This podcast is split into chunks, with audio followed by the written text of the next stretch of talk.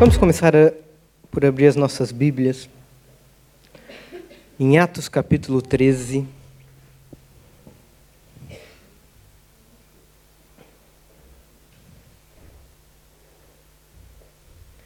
Versículo 36.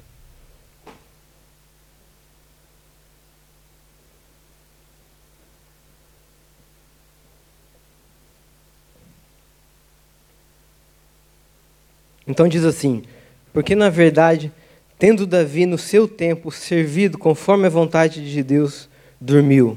Foi posto junto de seus pais e viu a corrupção. Porque na verdade, tendo Davi no seu tempo servido conforme a vontade de Deus, dormiu. Então, são duas verdades que eu quero começar por falar. Tal como com Davi, tal como Davi no seu tempo serviu a vontade de Deus.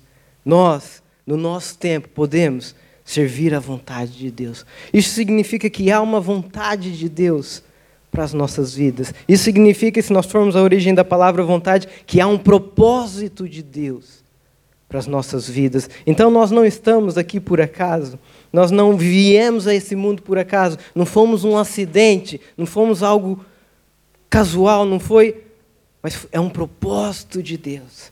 E junto com esse propósito de Deus, há um propósito específico para a sua vida, para a nossa vida. Tal como Davi serviu a vontade de Deus. E a Bíblia diz que Davi serviu a vontade de Deus no seu tempo. Essa é a segunda verdade que eu quero dizer nesta manhã. Que a vontade de Deus para nós é para o nosso tempo. Há outras traduções que diz que Davi serviu a vontade de Deus na sua geração. Então, nesta manhã eu quero dizer que esse tempo não é um problema. Que o tempo que você veio ao mundo não é um problema, que a família que você veio não é um problema, que a igreja onde você está instalado não é um problema, que o seu trabalho não é um problema. Porque Deus lhe fez para esse tempo. Porque às vezes nós começamos a falar que o problema é que nós estamos na geração errada. Ai, se eu tivesse nascido na família, em outra família. Ai, se eu tivesse nascido em outro país. Ai, se eu tivesse nascido em outro tempo. O tempo que nós nascemos, a geração que nós pertencemos, não é o problema, é a solução.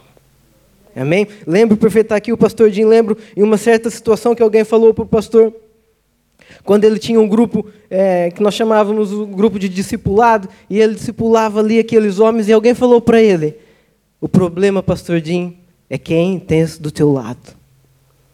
Esse é o problema, tem que mudar. E o pastor Jim falou: Não, essa é a solução. Quem está do meu lado é que poderá fazer a diferença.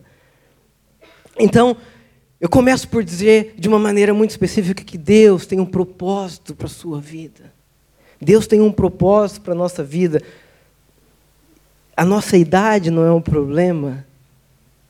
Vemos ministérios que começaram com. com as pessoas começaram com 40, com 50, com 60. Outros começaram muito novo. Mas a verdade é que Deus tem um propósito para as nossas vidas. Deus tem um propósito para a vida dos jovens. Quantos jovens estão aqui hoje? Quantos jovens estão aqui hoje? Quantos jovens abaixo dos 28 anos estão aqui hoje? Deus, tem um propósito para as vossas vidas. Deus, quantos jovens. Não, não vamos, vamos parar por aqui. Amém? E se nós abrirmos a nossa Bíblia agora em Romanos 12, 2, ela vai dizer uma coisa sobre o propósito de Deus sobre a vontade de Deus para as nossas vidas. Muito interessante. Diz assim: E não sedes conformados com este mundo, mas sedes transformados pela renovação do vosso entendimento, para que experimenteis qual seja a boa, agradável, perfeita vontade de Deus. E se nós formos à raiz também, na origem da palavra também tem a vontade, também no sentido do propósitos de Deus. Então a Bíblia vai dizer para que nós devemos experimentar qual é a boa, agradável e perfeita vontade de Deus para as nossas vidas. Que nós devemos experimentar qual é o bom, perfeito e agradável propósito de Deus para as nossas vidas. Porque só nesse propósito, só nessa vontade, nós vamos encontrar realização, nós vamos encontrar paz, nós vamos encontrar motivos de viver. Eu posso fazer algo muito bom e de muito destaque, mas se não for o propósito de Deus para mim, eu não vou sentir-me realizado, porque eu só vou sentir realizado naquilo que Deus tem para mim. Eu posso olhar para a vida de Davi e falar, eu quero fazer aquilo que Davi fez. Mas mesmo que eu fizesse aquilo, eu não ia me sentir realizado, porque aquilo era a vontade para Davi. E Deus tem uma vontade para mim. Mas se nós olharmos no versículo, ele começa a dizer assim: E não sedes conformados com este mundo, mas sedes transformados pela renovação do entendimento, para experimentarmos a vontade de Deus. Então nós entendemos que para nós experimentarmos a vontade de Deus, nós devemos não nos conformar com esse mundo e sermos transformados. Então, o versículo é muito claro. Para nós experimentarmos a vontade de Deus, não podemos nos conformar com este mundo. Com qual mundo? Com qual mundo? Com este mundo. Mas isso foi escrito há milhares de anos atrás. Mas a Bíblia renova-se dia após dia, não é? Então, ele escreveu no mundo de antigamente, mas nós, no nosso mundo, devemos não nos conformar e devemos nos ser transformados. Qual é o, qual é o nosso mundo? Não é a Arábia Saudita, apesar de fazer parte do mundo. Não é. É o, é o seu mundo. Qual é o seu mundo? Então, o que Deus está falando é: para nós experimentarmos a vontade de Deus para nós, temos que não nos conformar com o nosso mundo a nossa volta, o nosso mundo. Amém? E olhando para propósito, agora nós vamos ler um versículo que é o propósito de, para todos nós, que é a vontade de Deus para todos nós. Porque quando Jesus, e agora Jesus, quando Jesus falou, Jesus falou assim: Vós sois. O que, que ele falou? Vós sois luz do mundo. Okay? Então, se abrirmos em Mateus 5,14. É isso que vamos ler. Vós sois luz do mundo. Então, nós entendemos que uma das vontades de Deus para a nossa vida é que nós somos luz. É para que nós sejamos luz do mundo. Mas, baseado no, no versículo de Romano, nós temos que entender que para sermos luz, não podemos nos conformar com o nosso mundo. Nós temos que entender, então, que o nosso mundo anda todo trocado. É importante nós percebermos que para o nosso mundo a luz não é luz, é trevas. E as trevas é luz. Vou dar alguns exemplos.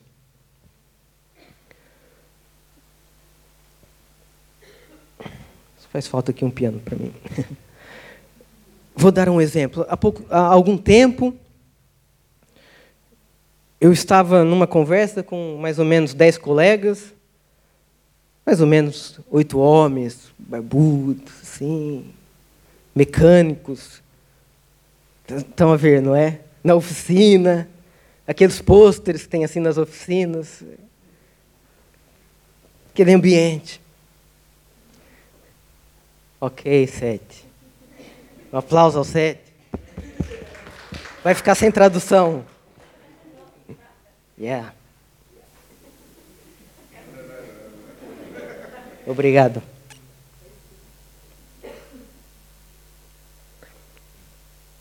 Só começa agora quando sete.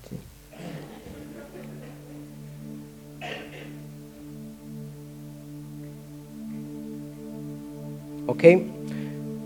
Então estava nesse ambiente de dez pessoas e de repente alguém, não sei por que a conversa veio à tona, mas alguém falou: ah, determinada pessoa tem a Bíblia no telemóvel.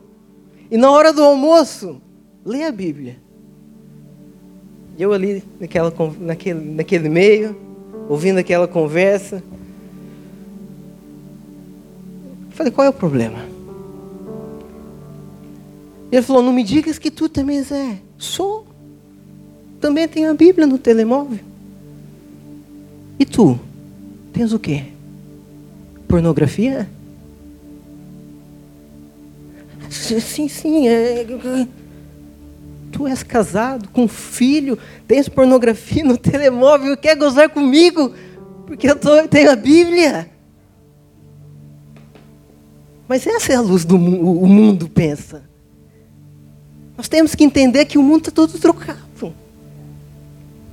Nós temos que perceber que luz para o mundo, para o nosso mundo à nossa volta, é outra coisa. Nós não nos podemos conformar. Na verdade, nós devíamos gozar com eles.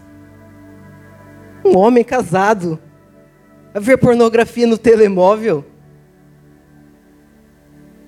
Que vergonha. Mas o mundo quer passar a mensagem que eu, que leio a Bíblia no telemóvel, tenho que ter vergonha. O mundo quer passar a mensagem que, olha ali aquele que tem a Bíblia no telemóvel. Mas ele que vê pornografia é normal. É bonito. É valoroso, até pode dizer. Então, nós temos que entender se queremos experimentar qual é a vontade de Deus para a nossa vida. Que não podemos nos conformar com isso.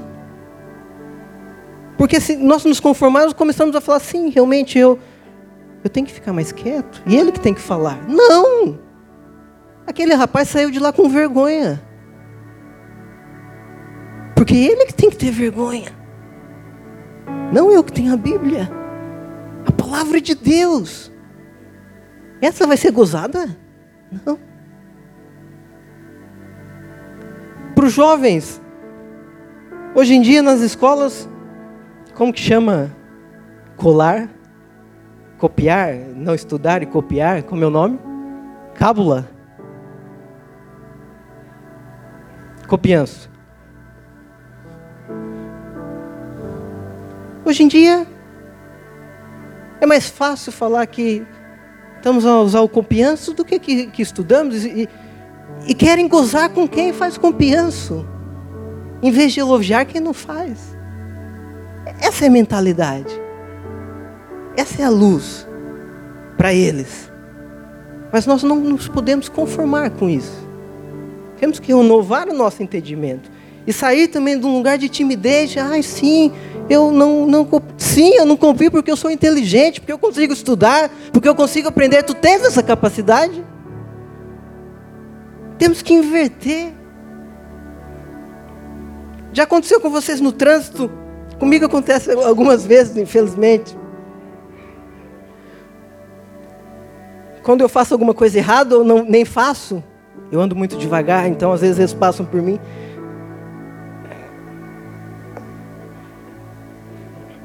Não é? Ei, experimenta. É algo sobrenatural. Às vezes, e depois calha de estarem parados mesmo, aí não dá, né? Tem que olhar. E às vezes a pessoa está ali. Tu olhas para ela e fala assim: Peço desculpa. Ela não sabe onde, o que fazer, porque ela estava à espera de uma reação também. O mundo está à espera que nós tenhamos vergonha Mas em vez disso, devíamos falar assim: eu estudei, queres que eu te ajude? Porque o Espírito de Deus está sobre mim. Porque eu leio, tenho prática de decorar as coisas. E eu posso te ajudar, podemos orar juntos. Porque é isso que eu faço. Eu oro e Deus me ajuda a, a decorar, porque é muita coisa. Devemos inverter. É bonito ser infiel. Está na moda. Falar disparate. E se nós falarmos que não, que, que somos fiéis, eu é que tenho que ter vergonha? Ei, eu é que tenho que ter vergonha de falar que casei virgem? Eu? Não. Então nós temos que renovar o nosso entendimento. Nós não podemos começar a ficar com a forma do mundo. Mas depois de uma maneira muito prática, irmãos. O que, que o nosso mundo diz sobre ser cristão?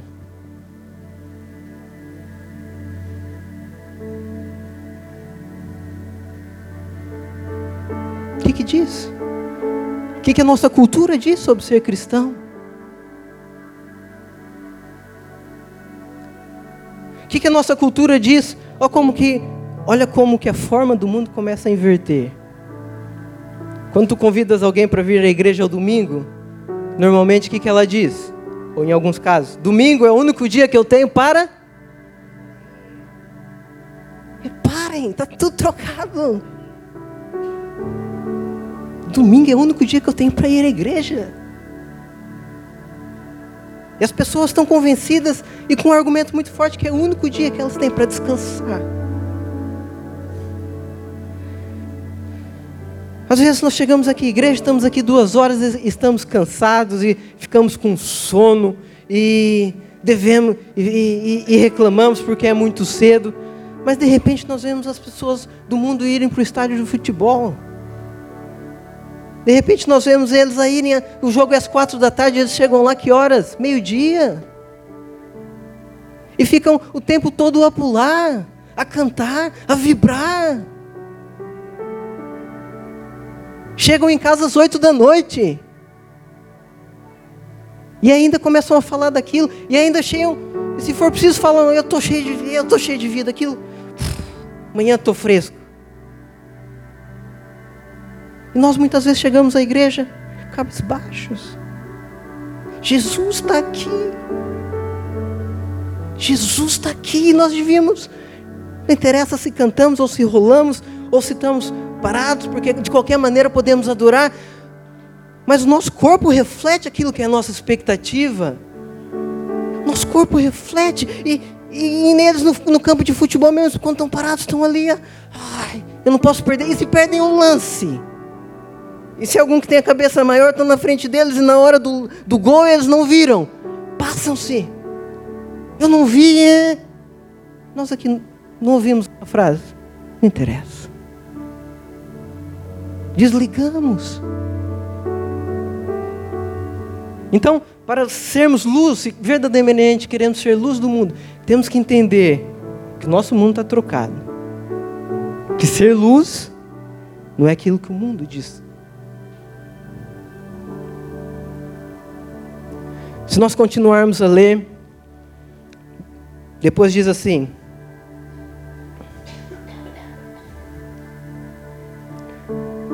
Não se pode esconder uma cidade edificada sobre um monte, nem se acende a candeia e se coloca debaixo do alqueire, mas no velador, e dá luz para todos que estão em casa.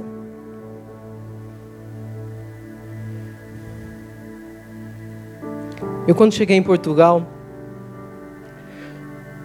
comecei a trabalhar e trabalhava numa oficina mecânica como lavador de automóveis. Então, chegou a altura de que nós fazíamos um encontro do fim de semana e, e havia um campeonato muito importante lá de futebol entre as oficinas.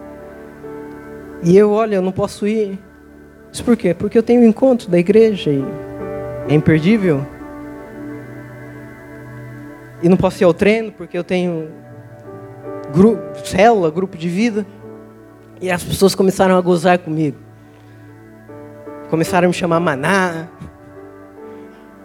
Começaram a me chamar. Sei lá. Essas coisas que eles chamam, já não lembro. Sabe? E depois alguém, daí, alguém ficou a saber. E essa pessoa falou assim para mim: Tiago, não estás no Brasil. Aqui tu pode ser crente, mas tem que ser mais discreto. Senão as pessoas vão gozar contigo. Porque senão. E o pior, irmãos, que eu acreditei naquilo. E eu então comecei a ser um crente no trabalho mais discreto. Comecei a fazer exatamente isso que Jesus disse que não podemos fazer. Não se acende uma luz para estar debaixo, escondido. Reparem nisso. Porque se aquela pessoa falasse para mim assim, Tiago, tu aqui não pode ser crente. Eu falava, não. Eu vou ser sim. Eu não quero saber, mas esse é um engano da forma do mundo. A forma do nosso mundo não diz que nós não podemos ser cristãos. Eles dizem, ser cristão à vontade. Mas é uma hora por semana, domingo. E nas conversas, só nas conversas assim, não no meio de toda a gente. mais discreto. É ou não é?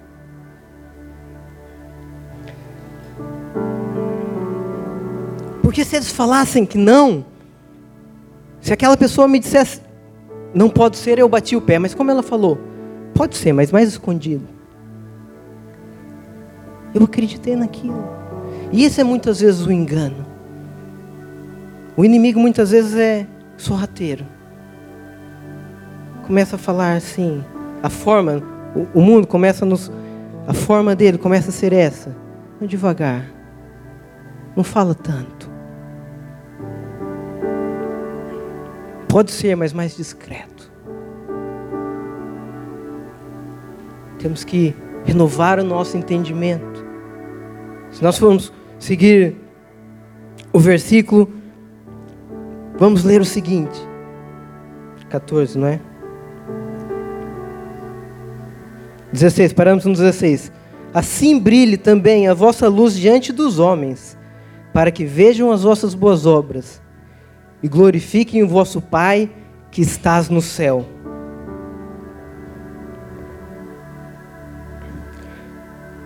O que, que diz na tua Bíblia? Assim brilhe as vossas boas obras, para que vejam e glorifiquem a quem? Então, isso está dizer, de uma maneira resumida, que eu vou fugir da mentira, que eu vou ser uma pessoa correta, que eu vou ser íntegro. E as pessoas vão olhar para aquilo e vão glorificar a quem? Ao Pai, mas eles têm que saber então que eu sou do Pai. Não podemos nos conformar com essa forma que ser cristão é só para as pessoas mais íntimas saberem. Ser cristão é só em umas determinadas rodas. Ei, ser cristão é a nossa identidade. Ser cristão é aquilo que nós somos. Prazer, sou o Tiago, tenho não sei quantos anos, sou lavador de carros e sou cristão. Não tem a ver com as pessoas, com atenção, não tem a ver com ser extrovertido ou introvertido. Não tem a ver com anunciar, sair para ir falando. As pessoas têm que saber quem tu és. Tem que saber quem eu sou. Porque senão como vão glorificar, vão glorificar-me a mim? as minhas boas obras, as minhas boas ações. Glorificar o Pai. As pessoas têm que saber que perto de nós não, pode, não podem dizer asneiras. As pessoas podem têm que saber que não vale a pena nos mandar mentir. O meu patrão tem que saber. O seu patrão tem que saber. Seus colegas devem saber que não há esquemas, não há copianços da internet de trabalhos.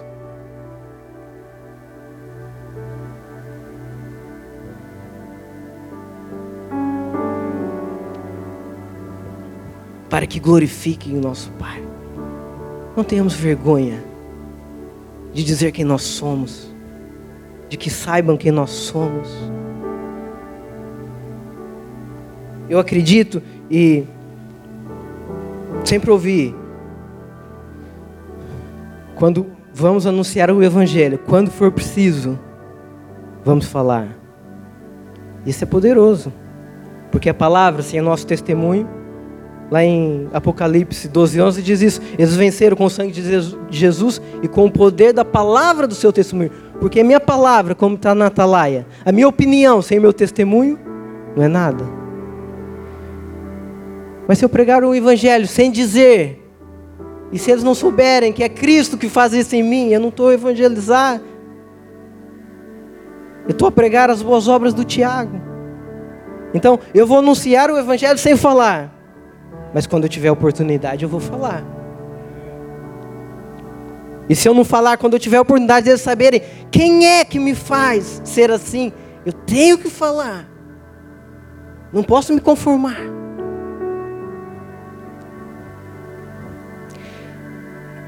E, e, e usando esse princípio para anunciar o Evangelho, anunciar a luz, resplandecer essa luz que é em nós. Também no anunciar é a mesma coisa. E por causa desse princípio de aqui tu pode ser crente, mas mais comedido. Lembro no meu casamento, o engenheiro responsável lá onde eu trabalhava foi ao meu casamento. Ai. E houve uma certa altura, uma conversa informal, ele falou: sim, Tiago, tem que ter fé, não é? E eu muito, por causa desse princípio, não posso ser muito frontal, tem que ir mais leve. Sim, tem que ter fé. Temos que ter fé, essas pessoas têm fé. Em vez de aproveitar aquela oportunidade para ir mais fundo, para falar, olha, está aqui o pastor Jim, pode conversar com ele de vez em quando. Olha, está aqui, sim, Jesus morreu, ressuscitou e ele que não é essa lei. Não, foi muito cordial.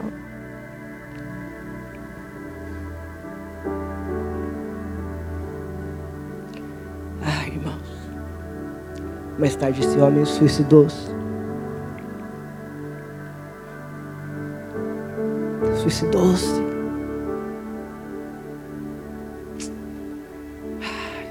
Feito tanta diferença. Porque ele sabia, ele tinha o meu testemunho. Porque ele tinha o meu exemplo. Eu nem o convidei para o casamento, ele foi lá no. Eu quero ir, Tiago. Então depois convidei. Ah, uma palavra mais ousada tinha feito tanta diferença na vida dele. Uma ligação com alguém tinha feito tanta diferença. Mas com essa mentira do mundo de nos conformarmos, termos a forma do mundo e não renovarmos o nosso entendimento.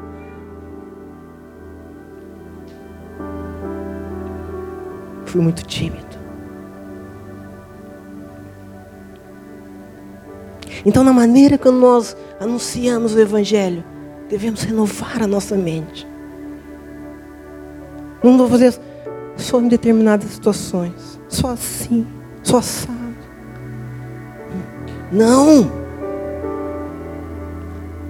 Muitas vezes o mundo, ou as coisas do mundo, as pessoas que falam de outras coisas têm mais paixão que nós a falar de Jesus.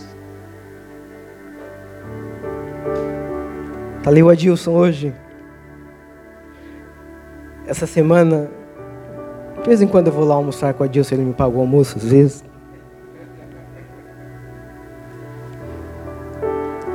Sabe, irmãos, e, e toda a gente fala mal de Coca-Cola, de refrigerante.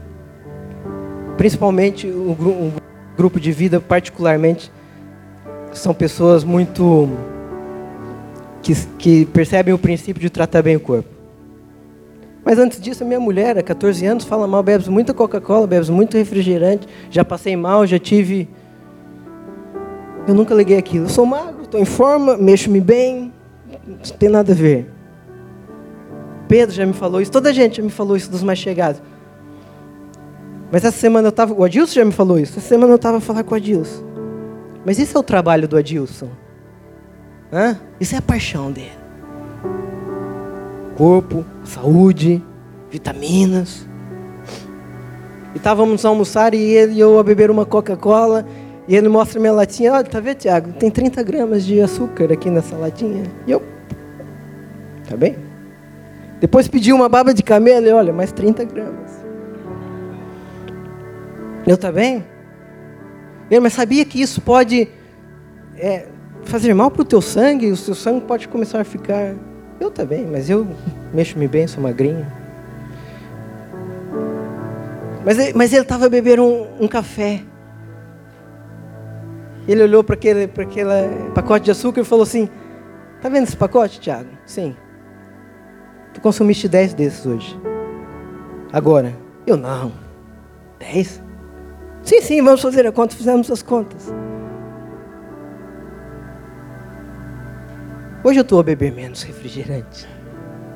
Porque foi passada uma mensagem com paixão. Ele acreditava naquilo que estava a falar, verdadeiramente, não que os outros não acreditavam. E se até no mundo natural isso tem os seus efeitos, imagina no mundo sobrenatural. E eu tenho pensado nessas coisas, irmãos. Como muitas vezes nós passamos o Evangelho de uma maneira tão tímida, com tanta vergonha, se nós estivéssemos naquilo, sabemos que é o Espírito, mas é preciso nosso acreditarmos, porque senão quem, quem está ao vivo vai acreditar. E nessa, nessa época de Natal, eu junto com o nosso grupo tenho feito uma meditação sobre o nascimento de Jesus. E quero partilhar algo sobre anunciar o Evangelho, baseado no nascimento de Jesus. Diz assim em Mateus 1, a partir do versículo 18.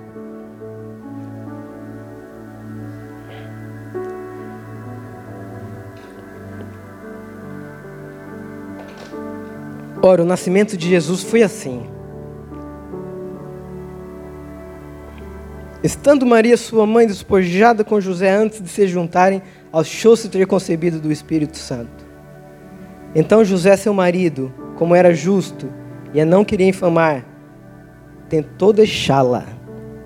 E projetando ele isto, eis que em sonho lhe apareceu um anjo do Senhor dizendo: Para tudo então vamos ver a realidade. Maria, grávida. José, com a mulher grávida, queria deixá-lo. Que que esse anjo vai coloca, vamos nos colocar no lugar do anjo. O que que eu vou falar para convencer esse homem? Acha que foi traído? Quer deixar a sua esposa? Qual é a mensagem? Que o anjo foi curto ainda por cima? Que ele anunciou. Normalmente não olhamos para isso, mas devemos olhar. O que nós podemos aprender com esse anjo? E o anjo começa a dizer: José, filho de Davi, não temos a receber Maria, tua mulher, porque o que nela está gerada é do Espírito Santo. E dará à luz um filho, e chamarás o seu nome Jesus, porque ele salvará o seu povo dos seus pecados. Tudo isso aconteceu para que se cumprisse o que foi dito por parte do Senhor pelo profeta que diz: Eis que a virgem conceberá e dará à luz um filho, e chama-lo pelo nome de Emanuel, que traduzido é Deus conosco. Sabe, irmãos, e quando eu percebi isso, eu comecei a pedir perdão para Deus. Porque não era isso que eu estou anunciando. Muitas vezes eu estava a anunciar. Eu estava a anunciar igreja. Eu estava a anunciar religião. Mesmo falando contra a religião, eu estava a anunciar. Em vez de fazer como esse anjo, anunciar aquilo que é mais importante. Olha, José, o que ela vai conceber é o Salvador. Vai salvar o povo dos pecados. Vai salvar o mundo dos pecados. Mas ao mesmo tempo, ele vai ser o Deus conosco. Portanto, por um lado, como o Sete dizia, temos, tens que te arrepender. O povo tem que se arrepender, porque só em Jesus a remissão do pecado. Por outro lado, Ele vai estar presente, Ele vai estar conosco, Ele vai nos ajudar 24 horas por dia. Eu comecei a pedir desculpa, eu falei com o grupo que partilho. Partilhei isso na altura e comecei a fazer uma coisa. Comecei a chamar as pessoas que eu andava a falar de Jesus comecei a falar: olha, eu, eu quero te pedir desculpa. Porque nós temos falado de Jesus, nós temos falado de igreja, nós estamos a falar de mudar de vida, mas não temos falado mais importante. Eu não tenho falado mais importante que Jesus veio para nos salvar dos pecados. Não tenhas medo, que esse medo que você sente, através dele, podes não tê-lo, essa, esse cansaço de não conseguir vencer o pecado, esse cansaço através de Jesus. Consegues vencê-lo porque Ele veio para isso. E depois Ele é o Deus conosco. Está contigo em todo tempo, em toda hora. E depois nós temos que renovar o nosso entendimento, porque Deus vai nos dar criatividade para sair do discurso do nhenhenhê. Sabe? E eu comecei a falar: tu não dizes que gostas de andar de bicicleta? Tu não dizes que sentes paz em andar de bicicleta? Sinto. Então imagina essa paz dividida por infinito. Tu dizes que quando deixas de andar, perdes a paz depois da noite. Depois da noite eu já sinto. Então imagina essa paz dividida por muitos quando você dorme, quando você acorda, em todo o tempo. E ele diz-me assim: Mas por que não me disseste isso antes? Passado uma semana eu liguei para ele: Tens pensado naquilo que eu falei? Eu não tenho pensado em outra coisa. precisamos não tomar a forma que o mundo fala que é pregarmos o Evangelho. Precisamos falar quando o Espírito nos tocar. Precisamos falar, a Bíblia diz, fora e dentro do tempo. Encorajado por algumas pessoas que são exemplo nessa área, eu comecei a querer falar mais. Porque temos que renovar nosso entendimento, porque temos, não podemos ficar com a forma do mundo. Esse Natal comecei a dar panfleto lá no meu trabalho para os encarregados. Feliz Natal, um panfleto evangelístico. Feliz Natal. Mas Tiago, tá, tô. Tu não estás a me dar um vinho? Eu estou te dando um panfleto. Por que não? Comecei no, nos e-mails de encorajamento no trabalho, colocar um versículo. Está colocando um versículo? Tô. Você não coloca aí princípios e coisas de ânimo e de não sei o que, de pessoas que já morreram? Estou colocando um versículo, por que não? A maneira de sermos luz, a maneira de o Espírito de Deus estar sobre mim e Ele nos ungir para evangelizar, é renovar o nosso entendimento. É não ficar na forma que o mundo diz que nós devemos ficar. É trazer Jesus para os almoços, para o trabalho.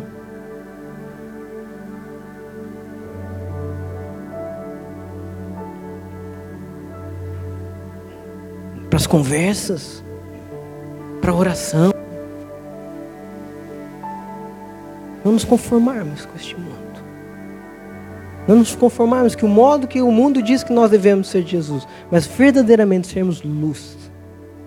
Sermos luz não ter vergonha dele. Quero terminar com um versículo que foi muito, tem sido muito importante para a minha vida, no começo da minha caminhada. E agora, se calhar ao meio da minha caminhada.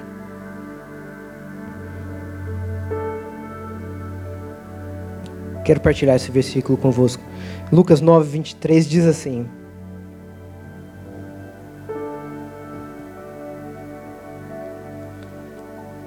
Se alguém quer vir após mim, negue-se a si mesmo, tome cada dia a sua cruz e siga-me.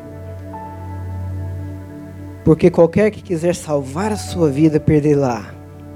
Mas qualquer que por amor de mim perder a sua vida, a salvará.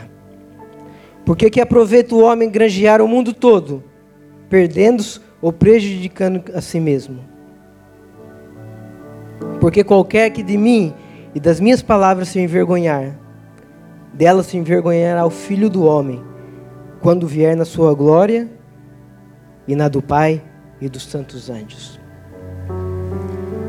Eu aceitei Jesus muito distante de casa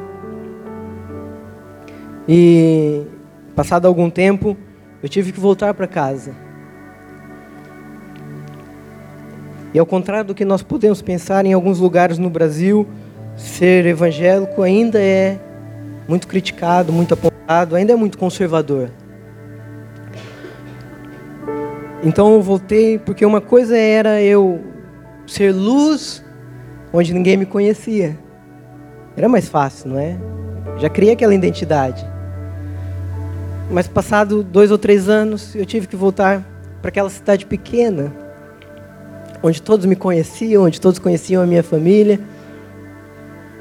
E eu tomei uma decisão. Falei, pronto, agora eu vou dar um tempo de ir à igreja, vou continuar firme, lendo, orando, mas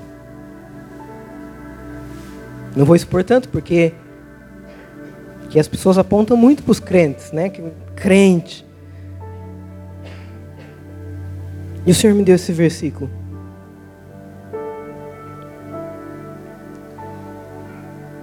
Porque qualquer que de mim, das minhas palavras, se envergonhar, dele se envergonhará o Filho do Homem, quando vier na sua glória, e na do Pai e dos santos anjos.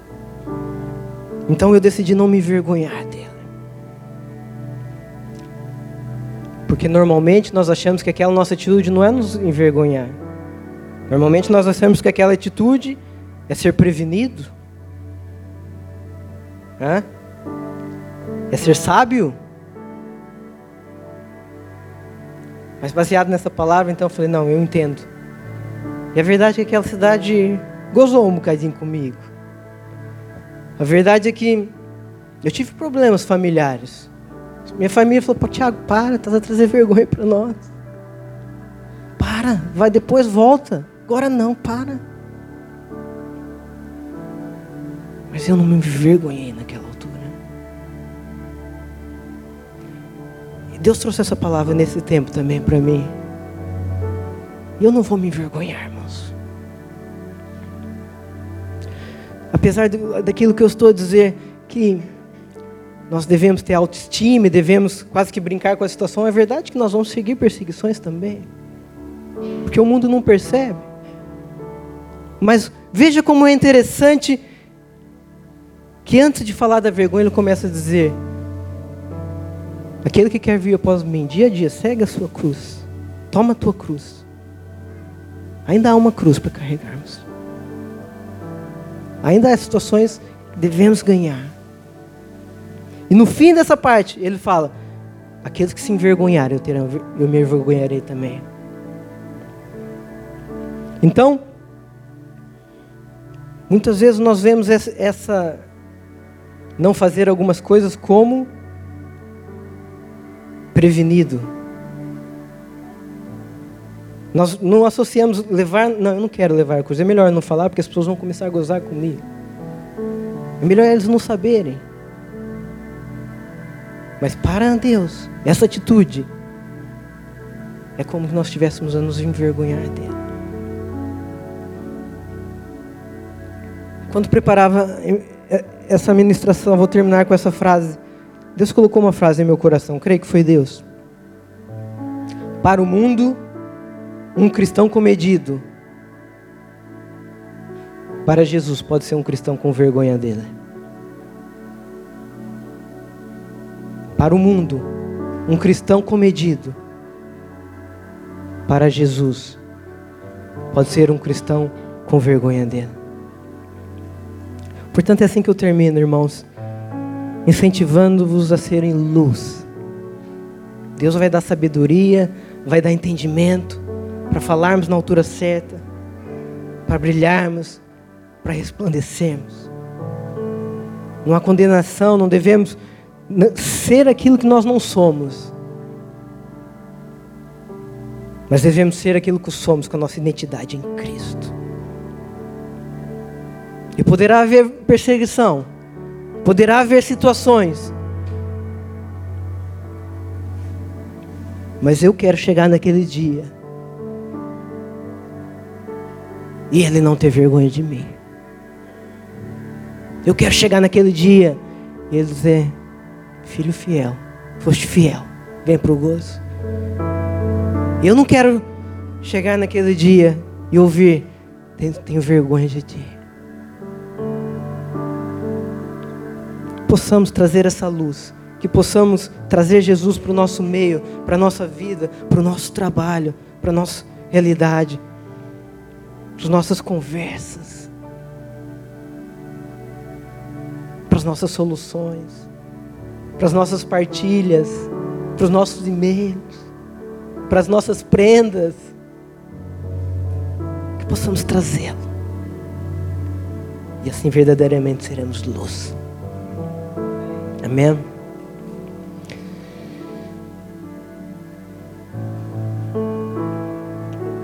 A forma desse mundo às vezes nos engana e eu quero encorajar também aqueles que por vezes podem estar serem muitas vezes somos enganados e achamos que podemos viver sem a luz. Achamos que podemos viver a nossa vida e se estás aqui nessa manhã e sentes que está longe da luz, não te enganes, meu irmão. Não há outro caminho. Não há outra maneira. Não há outra salvação. Não há outra paz. Se a tua forma de seguir a Cristo tem sido de leve, Arrepende-te. Ele é digno de tudo. De tudo. Se a nossa maneira de, de, viver, de seguir a Cristo tem sido mais fraca do que a do mundo seguir outras coisas,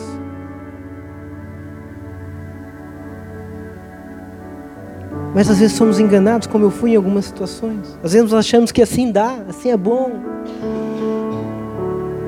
Quero encorajar a não conformar com essa maneira do mundo dizer um pouquinho, de vez em quando.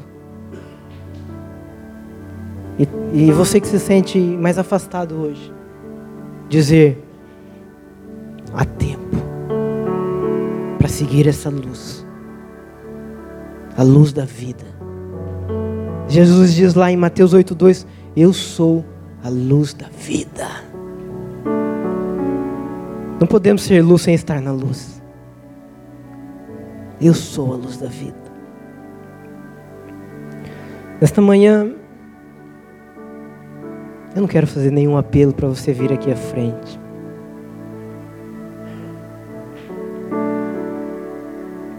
Mas o meu apelo é que possamos nos colocar diante dele. Transformar o nosso entendimento. E abrir o nosso coração. Constantemente. Renovar o nosso entendimento. Vale a pena. Vale a pena. Chegarmos naquele dia. E ele não ter vergonha de nós.